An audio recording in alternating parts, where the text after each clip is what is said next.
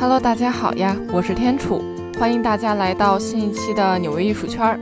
突然想到，讲过了这么多有名的作品卖的贼贵的艺术家，却还没有讲过跟艺术家、艺术品展览等等绝对没有办法分开的一个环节，那就是画廊。提到画廊呢，就一定要提到艺术画廊界的老炮拉里高古轩。没错，就是以自己的姓氏作为画廊名字的，在全球拥有十七家画廊，每年全球销售额可高达十一亿美元，每天平均三百万美元的全球第一大画廊主拉里高古轩的名字呢，真的是响彻云霄，艺术圈无人不知，无人不晓。他呢，身材不高，只有一米七多，留着很短的花白头发，十分有特点。但他本人呢，却又是神神秘秘的。搞得大家总以为，哎，这哥们儿该不会已经去世了吧？真的是一点动静都没有。嗯，不过我这么说是不是不太好啊？人家活得好好的呢。Nice。你以为高古轩一定是艺术史出身，或者是对艺术倍儿了解？但还真不是。他在开画廊之前根本就没有接触过艺术。一个在加州成长的娃，跋山涉水跑到人生地不熟的纽约。在乱七八糟、安全堪忧的红灯区开了个画廊，他也看上了安迪沃霍尔所创作的，在当时其他画廊根本无法接受的作品，并为安迪沃霍尔举办了人生的最后一场展览。有关高古轩的传说更是让人摸不着头脑，不知道真假。欠债两亿美元，被 FBI 监视，俄罗斯劫匪呢也打算暗杀他，但几乎在十年间，媒体很难采访到他。今天的纽约艺术圈就为大家介绍画廊界的传奇人物拉里高古轩。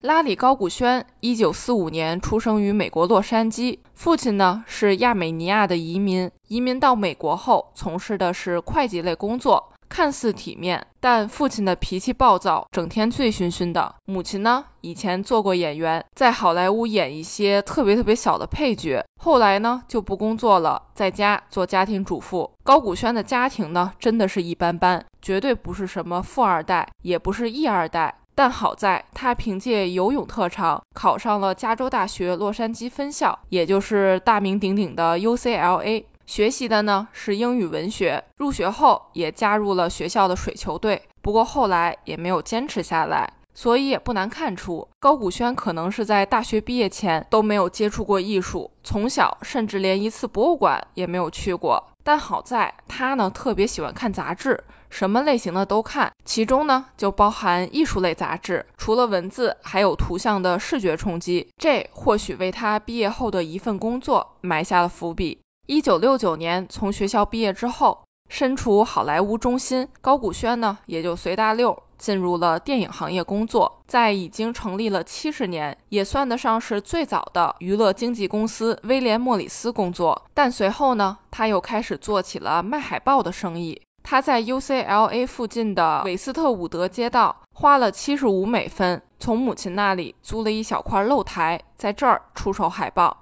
高古轩的商业头脑从这时就开始显露出来了。他呢，并不是找那些店里已经有了的，或者是那些很常见的海报图案进行销售，而是直接去找那些以创作廉价海报为生的艺术家进行合作。他用每张不到一美元的价格把海报买下来，然后再自己配相对便宜的镜框进行出售。那一张普普通通的海报，镶个镜框，摇身一变，售价呢是十美元到二十美元不等。一个字，绝！凭借这种眼光和独特的销售技巧，让高古轩很快赚到了第一桶金。这也算得上是高古轩艺术事业的开端吧。毕竟海报呢，它也属于装饰画。然后呢，他就开始慢慢的销售那些价格更高的海报画。但如果你再让我讲出点高古轩其他的童年故事，我还真是讲不出来了。为啥呢？其实咱节目一开始也说了，各大媒体真的是找不着他，他呢也不愿意把自己的家事儿拿出来说，所以公开的资料呢真的是少之又少。目前高古轩画廊在全世界，包括巴黎、纽约、伦敦等在内的城市，共有十七个展览空间。超过三百名员工。二零一零年，艺术界影响力排名第一的艺术杂志《艺术评论》所评选的全球艺术界影响力前一百人的名单中，拉里·高古轩就拔得头筹。高古轩曾经说过：“这世上呢，没有一个人真正的需要一幅画，但他就是有一种能力，能让懂艺术、不懂艺术的富豪都毫不犹豫地从他手里买画。”到最后呢，有的藏家甚至在对艺术家知之甚少的情况下，但只要一听说是高古轩本人极力推荐的，那么这些藏家呢便会毫不犹豫地入手，生怕晚了一秒钟就被其他人抢走了。这就是高古轩效应。一九八零年，高古轩首先在老家洛杉矶成立了第一家画廊，集中展示当代艺术，正式开启了自己的画廊生涯。他也跟朋友说自己准备闯两年，证明一下自己在这个行业的价值。那洛杉矶在美国西部，纽约呢在美国东部，隔着还真挺远的。那其实当时的纽约艺术圈已经开始热闹起来了。于是高古轩就把例如巴斯奎特、埃里克·菲舍尔等年轻的当代艺术家的展览开到了洛杉矶，同时也展出那些早已成名、具有实力和地位的，就比如说罗伯特·劳森伯格、罗伊·利希滕斯坦、威廉·德库宁等艺术家的早期作品，集中展示抽象表现艺术和波普艺术。那高古轩画廊也仅仅用了一年多的时间，就在洛杉矶引起了不小的轰动。那同年，也就是一九八零年。感到时机成熟的高古轩呢，就将业务扩展到了纽约。在纽约的 SOHO 地区，在当时赫赫有名的犹太艺术品商人里欧·卡斯特里的带领下呢，开设了一家阁楼画廊。那插一句，从一定程度上来讲，哈，这个卡斯特里也算得上是高古轩的师傅了。那我们提到 SOHO，都会觉得这里是一个发展极快。现在已经被各种时尚和奢侈品牌的精品店、特色餐厅占据了的极具特色的区域。但在上世纪八十年代时，这里呢还是乱七八糟的。上世纪六七十年代，例如玻璃、瓷器制造商等轻工业工厂纷纷撤出，那废弃的、租金低廉的、采光通透、面积大的厂房，就慢慢的被穷困潦倒的艺术家们霸占了。这里也成为嬉皮士落脚的空间。当时呢，高古轩用一张价值四万美元的布莱斯马尔登的绘画换得了这个阁楼。就像是在洛杉矶卖海报一样，高古轩开始在这个阁楼里经营他能买得起的作品，以及那些能获得委托代授权的作品。那这个阁楼呢，其实并不是传统意义上的画廊空间，更像是住在附近的艺术家、嬉皮士们聚会的场地。每次高古轩的阁楼里举办展览，都会招来两百多个嬉皮士，大家疯狂到天亮。后来呢，大楼管理人员不得不出来叫停这一次又一次的通宵狂欢。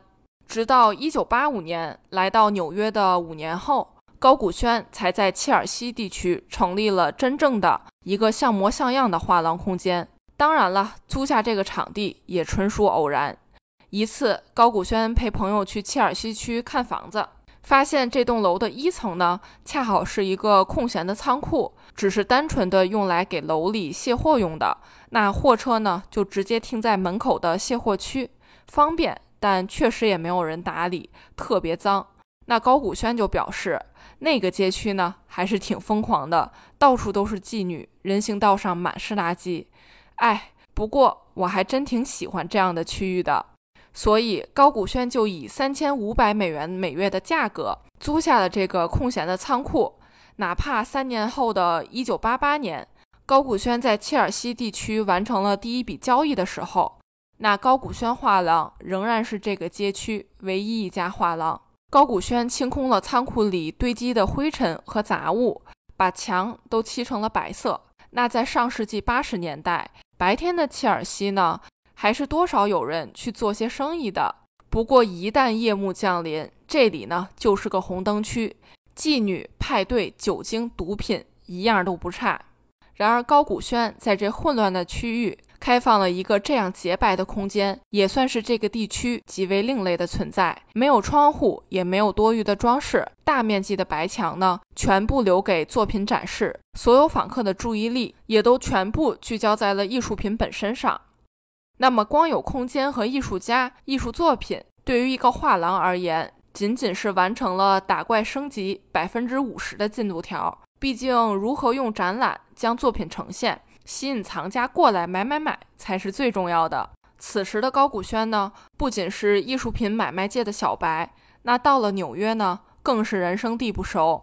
他手里的藏家资源也十分有限，但他秉承着死皮赖脸的精神，直接把目光放到了一般小白想都不敢想，美国当时最最有名的艺术品藏家夫妇。波顿·特雷梅恩、艾米丽·特雷梅恩身上，那波顿·特雷梅恩和媳妇儿艾米丽从1945年结婚开始，就开始收藏现代艺术、战后美国艺术等等。到了上世纪80年代初，他们藏品的规模大大小小已经有四百多件了。他们的眼光呢，很是厉害。一九五九年，他们以九百美元换算成现在，也就是八千美元左右。以这个价格呢，买下了当时只有三十岁、以美国国旗为灵感的一系列创作而得名的当代艺术家贾斯伯·琼斯的作品《三面旗》。这是一个由三个不同尺寸的国旗叠加而成的三维画作。那到了一九八零年，他们以一百万美元的价格把这件作品卖给了惠特尼美术馆。短短二十年时间里翻了一千多倍，所以上世纪八十年代左右，特雷梅恩夫妇这种顶级藏家只会把自己的藏品呢交给顶级的艺术品经纪人打理，并不会给高古轩这种新人。但话又说回来，一旦你能够让顶级藏家把作品放心的交给你，那哪怕你是艺术圈小白，也能一步登天。高古轩呢也没啥渠道能直接联系到特雷梅恩夫妇。于是他就一页页的翻电话黄历，终于找到了他们的电话，就直接拨了过去。这种行为真的是太勇了。高古轩跟特雷梅恩夫妇表达了自己的意愿，他想从夫妇的艺术品收藏中呢购买一幅罗伯特雷曼的画作。那高古轩呢也亲自拜访了他们。高古轩后来回忆道：“其实当时他已经不记得最后到底有没有买下这幅画了。”但当时呢，的确是见了面，然后就成了朋友，也很合得来。这对夫妇呢，十分友好，带领高古轩进入他们的圈子，并且放心的把一些艺术藏品交给高古轩打理。一九八五年十月，高古轩画廊在切尔西区的全新展览空间里，在特雷梅恩夫妇的支持下，举办了第一个展览。那展览的规模、作品质量，几乎是直接和美术馆对标。展出了贾斯伯·琼斯、罗伊·利希滕斯坦、罗伯特·劳申伯格、杰克逊·波洛克和贾克梅蒂等等艺术大师的代表作。在随后的三十年时间里，高古轩将画廊开到了全球范围内的所有大城市。那画廊所代理的艺术家呢，也几乎囊括了当代艺术家前五十中的大多数。就比如说村上隆、杰夫·昆斯，还有安迪·沃霍尔。上世纪八十年代，安迪沃霍尔呢，其实已经进入了人生中最后的十年，因为他在一九八七年因胆囊手术不幸去世。那安迪沃霍尔的作品其实是被我们在节目开头提到的当时的画廊巨头犹太艺术品商人卡斯特里所代理，但因为大佬有自己的喜好，看不上他的一些作品。总之呢，因为种种不太愉快的原因。安迪沃霍尔的有些作品只能自己在私下售卖。一九八六年，高古轩造访安迪沃霍尔的银色工厂，也就是他的工作室。吃饭间隙，无意中看到角落里有一些被塑料包起来的作品，隐约能看到金黄色、古铜色，还有点凹凹凸凸的纹理。高古轩呢特别好奇，但安迪沃霍尔只是回答道：“哦，这些作品啊，都是小便绘画，没有人要的。”但这却直击高古轩的兴趣点，他就问安迪沃霍尔能不能看看这些作品。于是安迪沃霍尔呢打开了其中的一幅，高古轩看完就觉得，哎，就是他了，太有安迪沃霍尔的风格了。于是立马决定给安迪沃霍尔做个展览，因为他觉得这么好的作品竟然没有人发现，安迪沃霍尔作品的价值真的是被严重的低估了。其实换个角度想，高古轩的这种做法呢，也算是和卡斯特里对着干了。那再解释一下这个小便绘画系列哈。一九七零年代末到一九八零年代早期，安迪沃霍尔呢开始探索小便在化学方面的可能性。他让朋友们呢在铺满颜料的铜板上撒尿，形成了一种独特的氧化作品。那尿酸与颜料当中的铜起反应之后所形成的矿物盐，就是这些凹凹凸凸的纹理。这一系列呢，其实是安迪沃霍尔十分容易被人忽略的作品。那在当时呢，更是如此。创作出来几乎已经有十年的时间了，但只能一直摆在工作室的角落里吃灰。然而，谁也没有预料到，这竟是安迪沃霍尔生前的最后一场展览。第二年，也就是一九八七年，安迪沃霍尔就不幸辞世了。尽管安迪沃霍尔是当时有名的艺术家，也引领了纽约艺术圈的潮流，但他的作品生前从未卖过超过五万美元。但如今呢，却常年占据着拍卖行榜首。高古轩也是为数不多能够代理他作品的画廊。那在安迪沃霍尔去世之后呢，高古轩画廊也为他陆续举办了二十多场展览。有的展览呢，还不是为了出售。按高古轩的话讲，就是这是增加安迪沃霍尔作品的感知价值。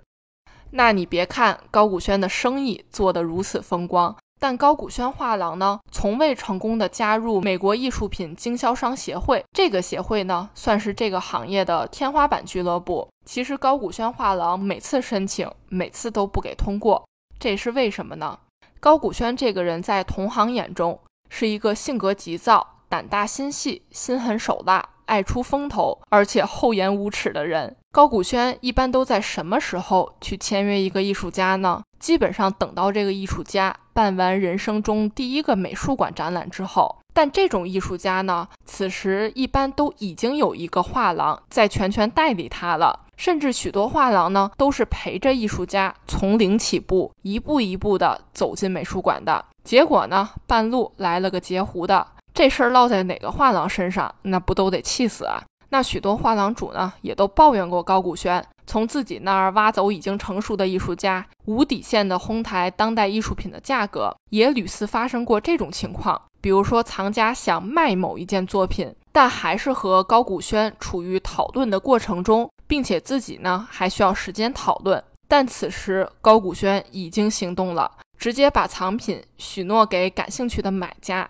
这种呢，就是违反了传统画廊生意对买家和卖家的诚信义务。当然了，开头我们也讲到了，其实关于高古轩的公开资料真的是少之又少，或者说他亲自叙述的事情少之又少，记者呢都找不着他人影儿。那有记者曾经想采访高古轩画廊的前员工，结果员工在电话里刚听到高古轩这仨字儿的时候，就直接把电话给撂了。所以搞得高古轩这个人啊神神秘秘的，并且据说流传在高古轩身上的谣言还有：美国联邦调查局正在监视他，他欠了两亿美元的债，画廊呢也要随时关门大吉，他呢也是俄罗斯劫匪的暗杀目标。那高古轩的前女友也表示，他们约会的三年时间中，无论两个人有多么亲密，但中间呢仿佛永远隔着一个屏障。对高古轩而言，恋爱、结婚这都不是被优先考虑的，生意永远是第一位。据说高古轩大学的时候曾结过一次婚，然而这段婚姻呢，只维持了十六天，此后他再也没有结过婚，也没有小孩儿。除此之外，高古轩还因为税务问题、涉嫌扰乱艺术市场等问题呢，深陷官司。该说不说。高古轩口才了得，诱惑得了艺术家，也把藏家哄得倍儿开心。之所以生意做得好，很重要的一点就是他从来不对艺术家说不。一九九一年，美国极简主义雕塑家理查德·塞拉。想要做一个巨大的圆环作品的展览，但由于作品体积太过庞大了，一般的画廊空间呢根本就塞不下。正当理查德·塞拉发愁的时候，他和高古轩路过了纽约 SOHO 地区的一个停车场。那艺术家呢就觉得这里真的特别适合展览，就随口提了一句，但也没放在心上。但没想到高古轩的下一句话并不是说：“哦，那我试试看吧，能不能把这个场地给租下来？”他呢，直接问艺术家：“你想什么时候办展览？”人狠话不多，这句话听起来真的是有霸道总裁那味儿了。结果真的在六个月后，理查德·塞拉如愿的在这个停车场举办了自己的展览。